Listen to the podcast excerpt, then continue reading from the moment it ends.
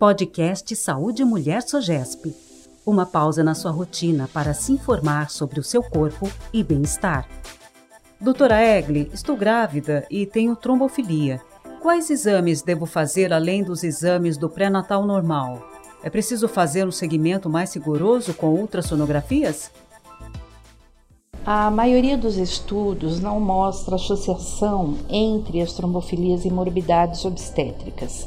Algumas meta-análises, inclusive de estudos retrospectivos, mostram uh, uma discreta associação do fator 5 de Leiden eh, com as perdas tardias, mas repito, a maioria não mostra essa associação.